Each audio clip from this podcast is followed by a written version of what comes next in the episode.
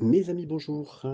Et nous sommes dans le livre de Jean et c'était, nous étions arrivés au verset 13. Euh, Jésus est toujours avec cette femme samaritaine. Il prend ce temps euh, de lui parler. il a quelque part lui donné rendez-vous à cet endroit. Elle est là simplement. Elle est venue pour se cacher, mais Jésus savait qu'elle allait être là, que ses disciples n'allaient pas là. Et il a engagé tout ce qu'il fallait pour lui parler et euh, l'amener au plus profond de son cœur à chercher ce dont elle a besoin d'être remplie, c'est-à-dire de Dieu lui-même, de sa présence, de son pardon. Cette femme est religieuse, elle, elle a, elle a un petit peu opposé euh, les Juifs aux Samaritains, et on a vu ensemble déjà dans la première partie que les Juifs et les Samaritains étaient opposés, il y avait une haine qui s'était faite, même leur temple avait été détruit par les Juifs, donc il y avait vraiment depuis les années un contentieux assez, assez fort. Donc euh, on est au verset 13. Jésus lui répondit, Quiconque boit de cette eau aura encore soif. Là, Jésus parle bien sûr du puits, hein, et on va aller jusqu'au verset 15. Mais celui qui boira de l'eau que je lui donnerai n'aura jamais soif. Et l'eau que je lui donnerai deviendra en lui une source d'eau qui jaillira jusque dans la vie éternelle. La femme lui dit, Seigneur, pardon, elle lui dit, Seigneur, donne-moi cette eau afin que je n'ai plus soif et que je ne vienne plus puiser ici. Jésus lui parle de cette eau. Euh, si tu bois de l'eau, de l'eau qui est potable dans ce puits, hein, de l'eau qui est le liquide que nous connaissons, que nous euh, buvons dans ces moments de chaleur ou n'importe quel moment, puisque l'eau, pour nous, c'est euh, l'eau, c'est la vie. Jésus dit, si tu bois de cette eau-là, ben, euh, tu n'auras plus du tout soif. Jésus savait que cette femme et tout le monde dans le village venait à ce puits tous les jours pour satisfaire une soif naturelle. Mais Jésus utilise la soif comme une image d'un besoin spirituel et d'un désir que tout le monde a. Et une opposition assez forte. Quiconque boira de l'eau que je lui donnerai, à la différence, il n'aura jamais soif, plus jamais soif. Jésus fait une, offre incroyable, il fait un cadeau incroyable. Ce qu'il va offrir à cette femme et à tous ceux qui boivent, c'est quelque chose qui sera durable et qui laisse une satisfaction durable. La clé, donc en fait, c'est de boire ce que Jésus donne et qui va nous étancher, euh, euh, qui va nous étancher hein, notre soif. Euh, nous n'aurons plus soif. Euh, quelque part, on n'aura plus soif de, de n'importe quoi, de quelque chose en se disant, tiens, mais plus profondément, mais de quoi on a soif? Bien, si c'est Jésus qui, par sa présence, qui il est, euh, la, femme cherchait de l'eau, elle trouve Jésus. Jésus, moi, je peux te dire, je peux te donner mieux, mieux que tout cela plus profondément que tout ça, et quelque chose qui va vraiment étancher ta soif. Parce que ce monde est comme cette eau. On peut la boire, elle va à cet instant faire quelque chose, mais demain, on en a besoin encore. Et donc, c'est commun pour les gens d'essayer de satisfaire leur soif intérieure, quand on est créé par Dieu, à travers beaucoup de choses, à travers toutes des choses, sauf, sauf ce que Jésus donne. Et depuis qu'on est pécheur, hein, depuis que l'homme est devenu pécheur par Adam et Ève, les gens ont soif, ils veulent, ils soupirent, ils cherchent, ils atteignent, mais seulement, mais seulement une seule chose, satisfait, c'est ce que Jésus donne au niveau le plus profond, l'âme, l'esprit et le corps de la personne. Ici, la boisson et la soif sont des images communes de ce que Dieu nous approvisionne, nous, les hommes. Cette boisson, c'est une action, c'est une action de recevoir, comme la foi. C'est faire quelque chose et en fait, ce n'est pas un travail gagnant en soi. Mais qu'est-ce qu'un homme qui a soif fait pour se débarrasser de sa soif? Ben, Il boit. Et peut-être qu'il n'y a pas de meilleure représentation de la foi que dans la, toute la parole de Dieu que de boire. Hein. Venez aux eaux vives pour boire, hein, comme dira dans le livre d'Ésaïe. C'est recevoir, c'est prendre, c'est tirer quelque chose de rafraîchissant. Et c'est tout. Et c'est exactement ce que nous faisons, c'est que nous venons à la parole, nous venons à Jésus lui-même, qui est la parole, et nous nous rafraîchissons de ce qu'il dit dans, dans les jours où on prend du temps, comme vous le faites, vous et moi, dans la présence, dans la parole du Seigneur, un mot plus vif que l'autre pour nous, parce que ça correspond. Si aujourd'hui vous êtes dans la situation de cette femme et vous dites, waouh, moi aussi j'ai essayé de satisfaire ma vie plusieurs fois, euh, plusieurs solutions, et en fin de je suis là à un point où il n'y a plus rien qui me satisfait. Et euh, je dis rien, je me cache, euh, personne ne sait, mais bon, la réalité c'est là, et le Seigneur sait. Et donc, nous faisons aussi la même chose. Hein. Quand on veut se débarrasser de notre soif, on boit, on fait tout ça.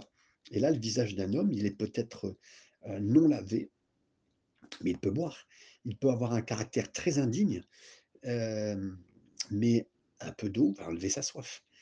Heu, c'est une chose si remarqueba d'une façon si remarquebe si remarquablement facile que c'est encore plus simple que de manger.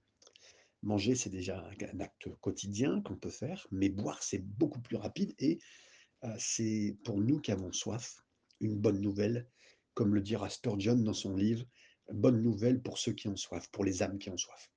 Donc quelqu'un peut s'opposer en disant: «J'ai bu de ce que Jésus offre et je me sens à nouveau hem, ayant soif et et je suis vide». La réponse est simple: buvez à nouveau. C'est pas un petit sirop, heu, du Seigneur Jésus qui satisfie qui satisfait éternellement, mais c'est une connexion continue avec lui. Il est notre puits, il est le seul qui peut nous satisfaire et hem, déjà, vous pourriez être satisfait en cet instant d'être dans sa présence, de rechercher ce qu'il veut vous donner, d'être connecté avec lui et c'est dans de la dépendance. C'est un peu comme si vous viviez presque dans le puits, heu et quelque part, certains diront même: «Le puits est en vous», heu, parce que Jésus est en vous. C'est pas parce que le puits est en vous, hein, le puits n'est pas en nous. Certains voudraient développer le puits qui est en nous. Non, non, mes amis, je je crois pas au puits qui est en moi, heu, je crois au puits qui est en Jésus et Jésus est en moi et c'est ma solution. C'est la solution qu'il me donne. Et là, il nous est dit: «Mais l'eau que je lui donnerai deviendra en lui une fontaine d'eau», littéralement, qui émergera dans la vie éternelle. L'effet de cette eau, elle ne satisfait pas simplement la soif de celui qui boit, mais elle crée quelque chose de bon, quelque chose qui donne la vie au cœur de celui qui le boit et ça devient une fontaine une fontaine d'eau jaillissante dans la vie éternelle.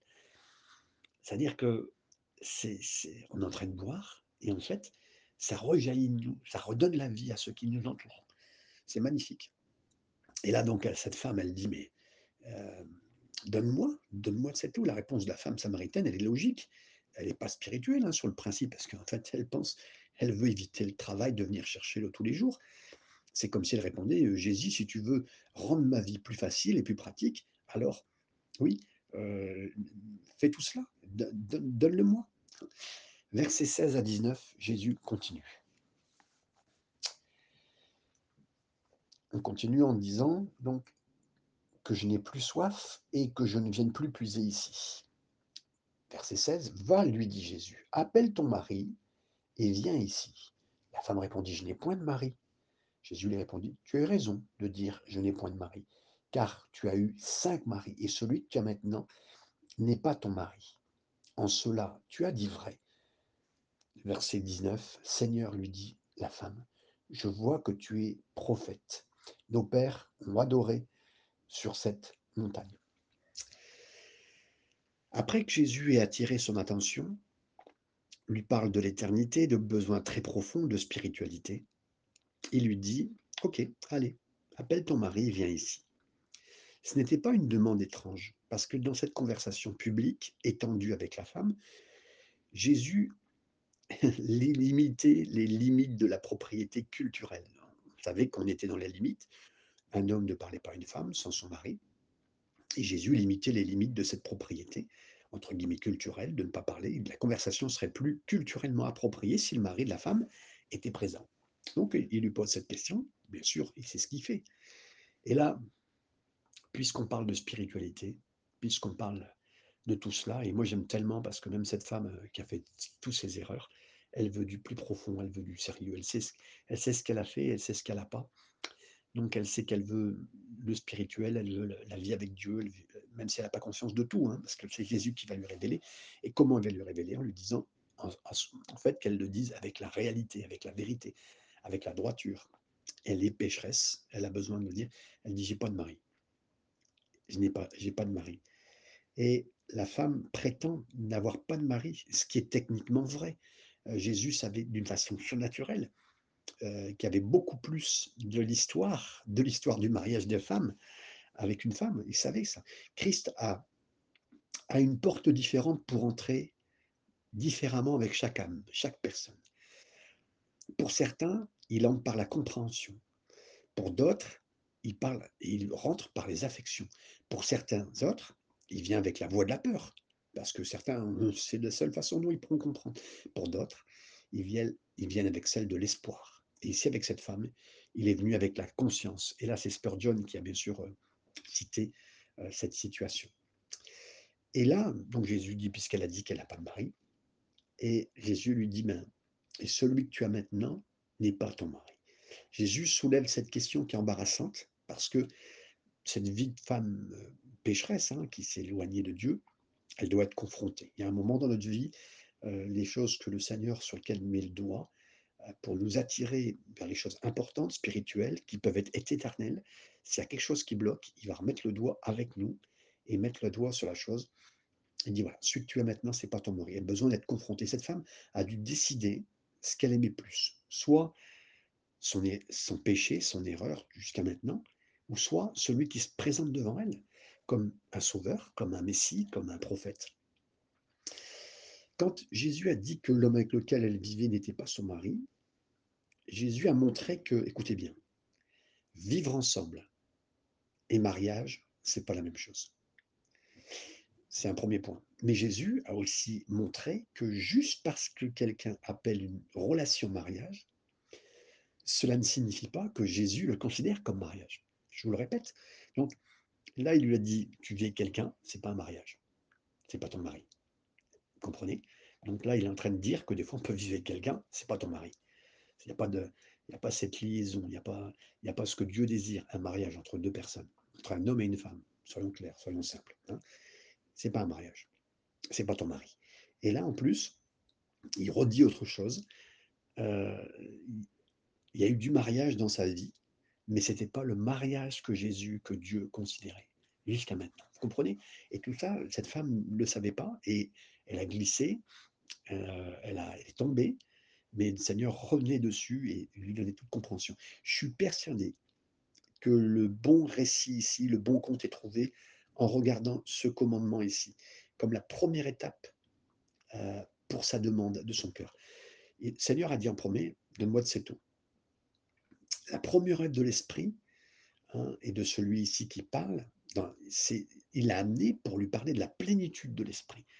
Heu, il savait qu'en lui demandant de l'eau, en demandant quelque chose qui pouvait étancher, heu, sa soif instantanément, Seigneur pouvait lui parler de durabilité, de d'éternité, quelque part en éveillant son cœur et heu, en allant plus loin. Alford, c'est Alford qui précise ça. Je pense à un missionnaire qui était, heu, au Maghreb et qui un jour passe devant une mosquée où des des jeunes en train de se laver les mains avant de rentrer à la mosquée, se laver le corps et et heu, le missionnaire lui a dit à un de ces heu, musulmans qui étaient là, parce que tous ne sont pas musulmans au Maghreb, mais certains, il a dit: «Tu peux te laver les mains, mais est-ce que tu peux te laver ton cœur?» c'est une question plus importante, hein, dans le même style qu'on pourrait avoir comme question et c'est un peu tout cela que Jésus essaye d'éclairer dans nos cœurs et j'en suis sûr que, bien oui, il y a des choses qu'on peut faire. Il y a des soifs qu'on peut étancher. Il y a des lavages qu'on peut faire, mais il y a des profondeurs qu'on peut pas atteindre sans le Seigneur et on pourrait passer notre temps, hem, à essayer de instantanément faire ce qu'il faut dans nos vies, mais il nous faut seulement toucher l'éternité qui est possible avec Dieu et heu, de ne pas écouter, heu, nos désirs instantanés, présents, hein, qui sont que juste, heu, étanchés pour quelques secondes, quelques minutes, mais après le problème vient là et persiste et dure et même des fois s'enracine et et voire plus même et nous et nous dévore. Mais je remercie le Seigneur de ce qui vient dans ma vie et de ce qui fait ce qu'il faut. Versets 20 à 26, je continue. Elle dit: «Je vois que tu es un prophète. Nos pères ont adoré sur cette montagne et vous, vous dites que le lieu où il faut adorer est à Jérusalem». «Femme», lui dit Jésus, «crois-moi, l'heure vient où ce ne sera ni sur cette montagne ni à Jérusalem que vous adorerez le Père. Vous adorez ce que vous ne connaissez pas, nous, nous adorons ce que nous connaissons, car le salut vient des Juifs. Mais l'heure vient elle est déjà venue où les vrais adorateurs adoreront le Père en esprit en vérité, car ce sont les adorateurs que le Père demande. Dieu est esprit et il faut que ceux qui adorent l'adorent en esprit en vérité». La femme lui dit: «Je sais que le Messie doit venir, celui qu'on appelle Christ. Quand il sera venu, il nous annoncera toutes choses». Jésus lui dit: «Je le suis, moi qui te parle». Donc là elle arrête un peu la conversation, heu, qui est importante, qui est profonde, qui est spirituelle et elle revient un petit peu ce qu'elle connaît. Quand on lui parle de de relations profondes avec Dieu, elle, elle relie ça, la chose qu'elle connaît le plus aujourd'hui, c'est la religion. Elle dit: «Mais nos pères, ils ont adoré sur cette montagne». Il est possible que ça ça s'agisse d'une véritable source de confusion, hein, pour elle et d'un pierre d'achoppement pour elle, mais il est probable qu'il s'agisse aussi d'une évasion, comme je vous le disais, pour éviter les questions de sur les nombreux maris, heu et celui qui est pas son mari actuel. Mais elle offre un argument sur, heu, le lieu d'adoration. Ici, Jésus n'est pas pris dans aucun piège. Jésus est plus intéressé de gagner une âme que de gagner même un argument dans une discussion. Il s'en fiche de lui parler de Garizim ou de d'un autre endroit pour prier. Lui, ce qu'il veut, c'est gagner la personne, gagner son cœur. Jésus lui dit: «Tu adores et ou vous adorez ce que vous ne connaissez pas». Les Samaritains, ils croyaient que Moïse commandait, heu, un autel sur le mont, heu, Garizim, hein, heu, la montagne de bénédiction, c'est l'endroit où on prononçait les bénédictions, vous vous rappelez? Mais c'était ça justifiait pour eux leur système d'adoration sur cette montagne. Mais comme toute foi qui tente de combiner les éléments de différentes religions, heu, ils ne connaissaient pas. Le mot connaissance est tellement important. Vous savez quand, heu, Jésus reviendra, il y a certains à qui il dira: «Je vous connais pas» et quand il parle de «vous connais pas», c'est je vous connais pas, on n'a pas eu on n'a pas on n'a pas échangé ensemble. Vous m'avez fait des demandes, mais je vous connais pas, on se connaît pas. C'est-à-dire que dans la et c'est ça la prière mes amis, tellement simple, mais tellement bon. Se se rappeler que dans les moments de prière, on on connaît le Seigneur, on prend du temps avec lui, on partage avec lui, on partage nos cœurs. Et là, on le rencontre, on le connaît, on même s'il y a des erreurs et des ceci et des cela, mais on vient avec la connaissance, on commence à le connaître. Maintenant, je te connais, Seigneur, j'avance et donc là, il lui dit: «Mais vous vous vous ne connaissez pas. Vous adorez ce que vous ne connaissez pas, nous avons et nous, nous savons, nous connaissons ce que nous adorons». Tant que, heu, que c'est une discussion entre des personnes, heu, il met les Juifs et les Samaritains en contraste fort. Il les associe et là, il il s'associe, là, définitivement aux Juifs, heu, dans l'explication, hein, il y a ce point-là et les Samaritains n'ont également accepté que les 5 premiers livres, comme je vous disais déjà, de l'Écriture, hein. Ils ont rejeté le reste. Les Samaritains, ils ont pris, heu, l'Écriture qu'ils voulaient, ils n'ont pas prêté attention au reste et ils mélangeaient ça, bien sûr, malheureusement, avec, heu, hem, avec, heu, ce qui est dit, avec, beaucoup de de de de de de d'histoires, heu, de mélange, heu, de de de superstition. Voilà, je cherchais le mot depuis tout à l'heure, de superstition et donc ça a fait un mélange un peu, un peu comme si, je vous le disais, pour un protestant, ou un évangélique qui regarde un catholique, qui se qui dit: «Mais il y a des mélanges dans ce qu'ils font» et on peut comprendre que certains protestants et ou évangéliques ont été pendant des années, on retrouve un peu le même système avec les Samaritains contre eux. Jésus dit: «L'heure vient que vous n'irez ni sur cette montagne, ni à Jérusalem adorer le Père». Jésus pointe ici vers un moment où l'adoration est pas concentrée et ça c'est pour nous mes amis, c'est pas concentré sur un lieu. Mes amis, si vous venez adorer le dimanche matin je sais pas comment va votre église, je sais pas avec qui vous adorez, mais c'est on vient adorer le Père et heu, vous pourriez avoir adoré, heu, dimanche dernier dans la meilleure église au monde, je sais pas quelle est la meilleure église dans votre tête, dans votre cœur. Ou vous pourriez être dans l'église là, c'est plus difficile d'être dans cette église-là que n'importe quelle autre, mais c'est important de se dire: «Adorer le Père, je suis venu pour ça». J'ai souvenir quand, heu, j'ai lancé cette église à Joigny, heu, juste un week-end avant, j'étais avec 1 200 jeunes et c'était extraordinaire. Et le week-end suivant, je lance l'église, heu, qui existait déjà un petit peu, un petit noyau à l'église de Joigny, avec 12 personnes. Et je me suis dit: «Seigneur» «je regarde juste que tu es là Seigneur, que les anges sont là et je vais t'adorer Seigneur et je regarderai pas au nombre de personnes». C'est ça, c'est ça. Et c'est pas le lieu, c'est pas l'endroit, c'est juste notre cœur entre le Seigneur et c'est tellement important. Et donc quelqu'un dit Dodds, il a dit de cette promesse: «L'une des plus grandes annonces jamais faites par notre Seigneur et faite en plus à une personne pécheresse». Donc il dit maintenant: «Vient l'heure» et c'est pour vous maintenant mon timing, le timing que le Seigneur a prévu que vous soyez des adorateurs mes amis, que je sois un adorateur, que je prenne du temps avec le Seigneur. C'est une parole prophétique même. Vous adorerez, c'est on embrassera dans un sens plus large. L'humanité va embrasser. Là, on n'est plus juifs, samaritains, c'est que vous adorerez, tout le monde va adorer Et c'est considéré peut-être comme prédire d'avance le succès de l'évangile qui va, heu, avoir en Samarie dans Acte 8 par exemple, versets 1 à 26. Mais au-delà, hein, le monde entier va adorer. Et là, je ne sais pas si vous avez souligné comme tout, bien sûr, beaucoup de choses doivent être soulignées dans la parole, mais là, Dieu est esprit et il faut que ceux qui l'adorent, l'adorent en esprit et en vérité. Waouh! Vous savez, des fois, il y a des gens qui arrivent, heu, dans un moment de louange, puis, heu, ils adorent en esprit. Vous arrivez chez eux, il y a tellement de de ce qu'ils veulent, de la présence de Dieu, qu'il y a même plus de place pour autre chose. C'est-à-dire que, heu, tout le moment de louange, il dépasse, heu, il y a plus de moment de prédication, il y a plus d'autres moments, tellement c'est un moment en esprit. OK. Après les églises, en vérité. Moment de louange, c'est peau de chagrin, heu, à chaque fois qu'il y a la louange, bah, il y a le le frère ou la sœur qui présente la louange, bah, il présente la louange, à chaque fois il présente un cantique, il présente et là, c'est un peu plus compliqué. Par contre, la prédication, elle vous rappelle un tas de choses et c'est biblique, hein, c'est tout à fait biblique. Mais il y a pas d'équilibre entre les 2. Il y a pas un moment où la louange, elle vous fait dire: «Waouh, c'est extraordinaire» et en même temps un moment de prédication où: «Waouh, c'est aussi extraordinaire» et là, mes amis, je voilà, que le Seigneur nous aide à avoir un moment d'adoration en esprit et en vérité, tout l'ensemble du culte, des moments des réunions qu'on a pour un moment extraordinaire avec le Seigneur. Et puis, heu, après avoir dit cela, bien sûr, Jésus dira en parlant du Messie: «C'est moi qui te parle». Heu, bien que cette femme soit une pécheresse, Jésus se révèle à elle. Je ne sais pas si vous imaginez? Il y a plein de gens qui passent à côté du du Seigneur, il y a plein de gens qui passent à côté de Dieu, sans savoir qu'il est Dieu. Et là, il y a une femme pécheresse qui cherche vraiment.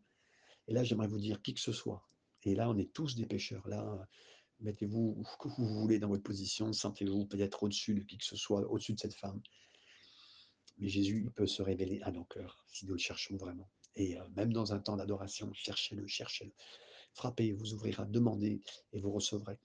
Heu, et là, je veux croire que voilà, en cherchant, et ben, voilà, le Seigneur se fait connaître. Versets 27 à 30. On continue avec ce passage extraordinaire là-dessus. Arrivèrent ses disciples qui furent étonnés de ce qu'il parlait avec une femme. Toutefois, aucun ne dit que demandes-tu? Ou pourquoi lui parles-tu? Alors la femme, ayant laissé sa cruche, s'en alla dans la ville et dit aux gens Venez voir un homme qui m'a dit tout ce que j'ai fait. Ne serait-ce point le Christ Ils sortirent de la ville et ils vinrent avec lui. Les disciples sont venus et ils ont été merveilleux, émerveillés pardon, de voir qu'il parlait à une femme.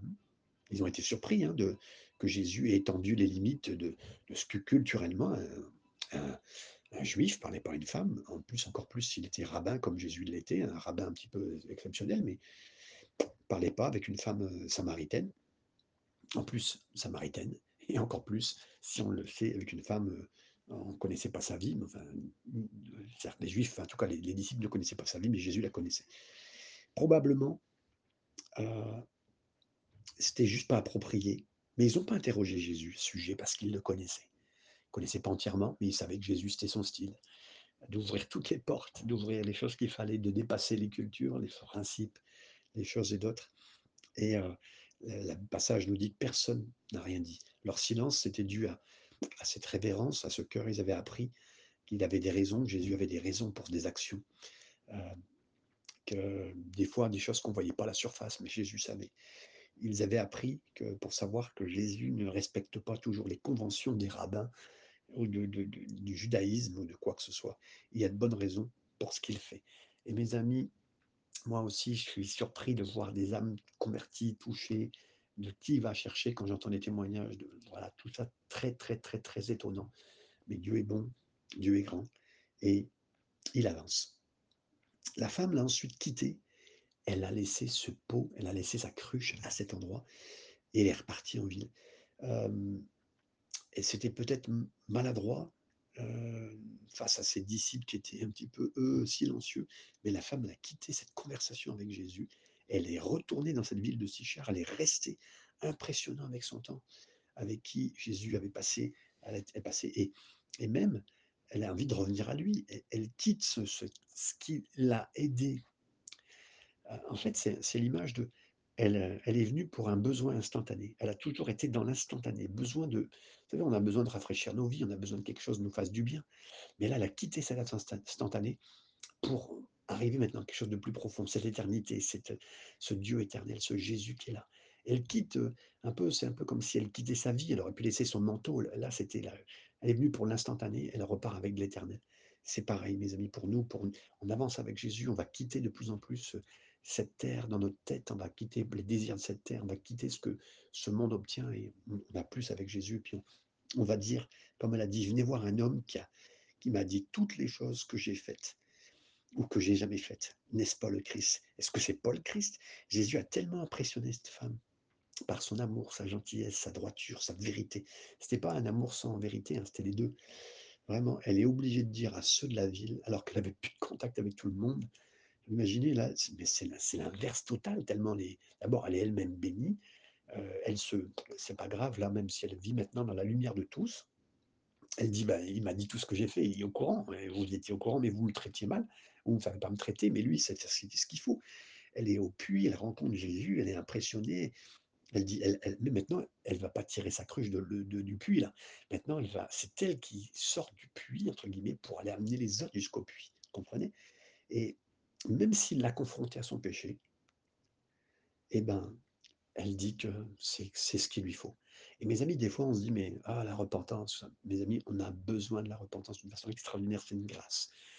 Il faut avoir la foi dans la dans l'acte de la repentance, de revenir vers Dieu, parce que c'est tellement bon et on sait que c'est utile, on sait que c'est ce qu'il faut et on peut le dire aux autres après: «Eh, repentez-vous, revenez au Seigneur, soyez simples». Et cette femme samaritaine a tellement été impressionnée par l'amour de Jésus qu'elle a maintenant cherché ses, ses collègues villageois, et même alors qu'elle était traitée avant comme une paria ou une éloignée, elle avait déjà évité tous les gens, les concitoyens, mais maintenant elle est devenue une femme changée en un instant. Elle doit les chercher, elle veut partager cette nouvelle avec eux comme le signal Bruce. Cette femme samaritaine a tellement été impressionnée par cet amour que elle fait face à son péché. Elle oublie qu'elle préfère que tout le monde l'oublie et que toutes les choses qu'elle a jamais faites, mais maintenant, ce pardon qu'elle reçoit, mais incroyable, indique cette impression profonde que la connaissance de Jésus, même sa vie privée, ça ne la dérange pas, parce qu'il sait que ça m'occupe bien. Et mes amis, même là, euh, ne croyons plus au, péché du diable qui dit mais reste dans l'obscurité, reste caché, fais pas cela.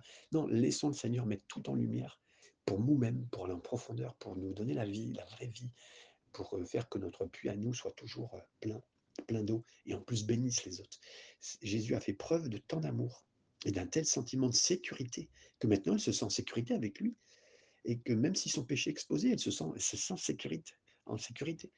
Hein, il est important que les, les disciples de Jésus donnent aux gens d'aujourd'hui un endroit, écoutez bien, pour prendre du temps pour leur péché, se repentir et mettre leur confiance en Jésus.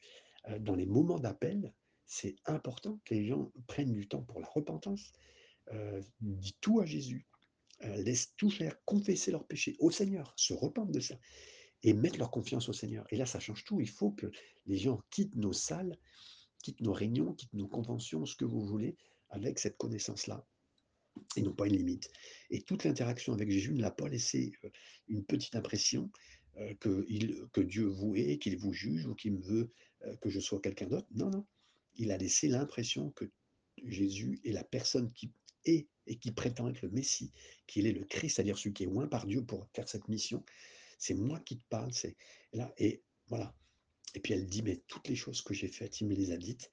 Les Juifs croyaient que une caractéristique essentielle du Messie, c'est qu'il devait être capable de dire des secrets des cœurs, euh, qu'il croyait être prédit, comme le dit Ésaïe chapitre 11, versets 2 et 3. Et c'est déraisonnable de penser que certains des Samaritains croyaient des choses similaires sur les, Messies, parce qu'ils n'avaient pas les mêmes croyances.